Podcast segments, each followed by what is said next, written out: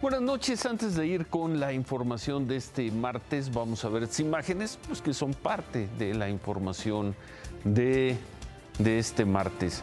Así termina la relación de los familiares de los jóvenes de Ayotzinapa con el gobierno federal. Normalistas y familiares fueron a la Secretaría de Gobernación para pedir un encuentro con el presidente López Obrador, hicieron un mitin y luego se despidieron así, con encapuchados, tirando, lanzando petardos al edificio de Bucareli de la Secretaría de Gobernación.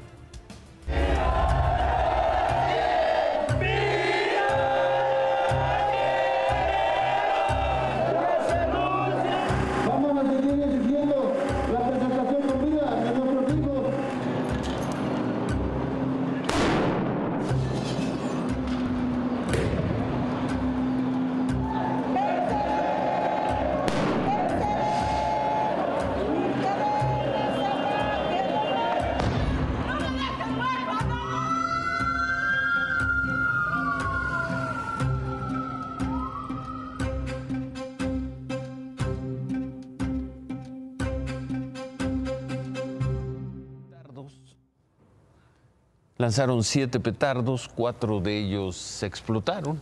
Se dirá que, bueno, que no pasó a mayores, que entró en acción personal de Protección Federal, de Protección Civil, bomberos de la Ciudad de México.